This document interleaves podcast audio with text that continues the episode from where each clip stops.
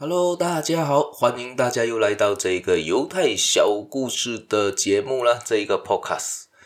我是小叶，在这里跟大家说一声早安、午安、晚安。今天要分享的故事呢，是要耐得这寂寞的人啦。而这个故事的主人翁呢，相信大家一定有听过了，而且我们现在用着的很多东西都是他发明的，他就是爱迪生。爱迪生其实也是犹太人，不知道大家知道吗？其实他的成就很高啦，但是他不是一帆风顺就得来，而且要忍得寂寞，坚持到底才会成功嘛。所以呢，爱迪生是生于。一八四七年二月十一号，在美国的俄亥俄州米兰城一个平民家庭里面出生啊。其实他只上了三个月的学，他就被里面认定为他是一个不厉害读书的小孩，就退学了。而他最早的兴趣其实是在化学上面啊，他就当时他就收集了很多的瓶子，好，这边记载好像是有两百个小瓶子，而节省每个小钱去购买他自己他要的那一些化学药品，进到他装进他瓶里面。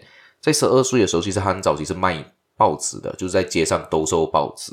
而有时候跑到火车上去卖。而在一八六一年，美国爆发了南北战争，也就是那一个黑人奴隶林肯的时代，发动了一个南北战争。爱迪生就用利用了火车的便利的这个条件，办了一份小报，来传递战况啊、沿途消息啊。他一人就自己做了记者、编辑、排字、校对、印刷、发行的工作。而他这个小报很受到当地的欢迎，他也从这个紧张的工作中增长了不少的才干啊、知识经验，还赚了一些钱，可以做他的化学实验。很不幸的，他有一次在火车上面做实验的时候，那个列车突然间摇了一下，颠簸了一下，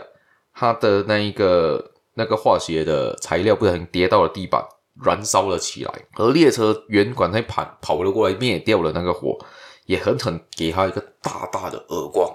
而这一个耳光就造成了他的左耳打被打聋了，所以他一个耳朵其实听不清楚的。而他那个时候才十六岁哦，而这个挫折没有在这个爱迪生的身上出现这个灰心的感觉，那他继续坚持到底。而他过后就迷上了电报啊，继续反复的钻研。在一八六八年，他发明了第一发明了一台自动电力记录器，这是他第一个发明。后来他又发明了另外两种新型的电报机。一八七七年，他发明了碳晶电话送话器，使原本原有的电话声音更加的清晰。他还发明了留声机啊，所以当时很多人都认为他称他为魔术师啊。他说他可以常常把不可能的事情做得很可能啊。而他就是一开始其实没有得到人们的肯定嘛，就是好像之前的他从小学学了一个三个月就被退学，我认为他不能够读书的料。但是他也没有因为别人欣不欣赏啊他，而他就自暴自弃，他就。但是他多数的时间都用在他自己喜欢的这个研究上面，没有浪费他自己的生命，没有害怕孤独，而是在孤独寂寞中累积自己的能力，为成功的未来储存他的能量，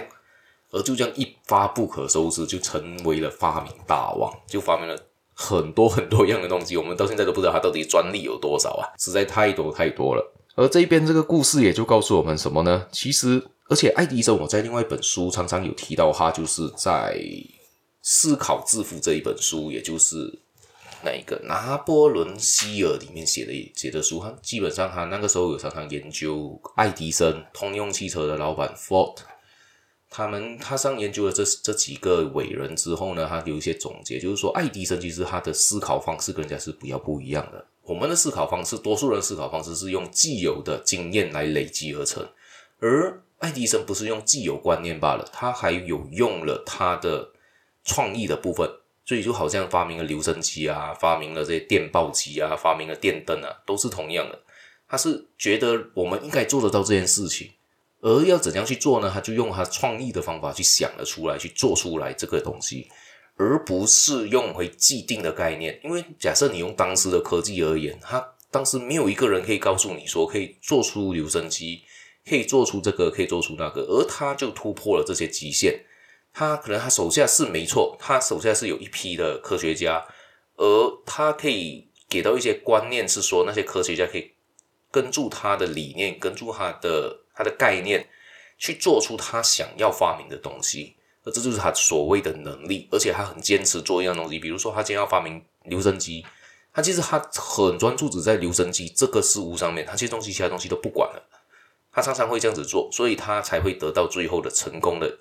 人物啦。所以他也是蛮争议性的一个人。有些人说他窃取了人家的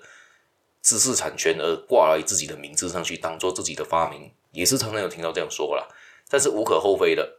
如果不是挂他名字的话，那个东西也不会出名啦。所以有时候是品牌效应和个人魅力的影响。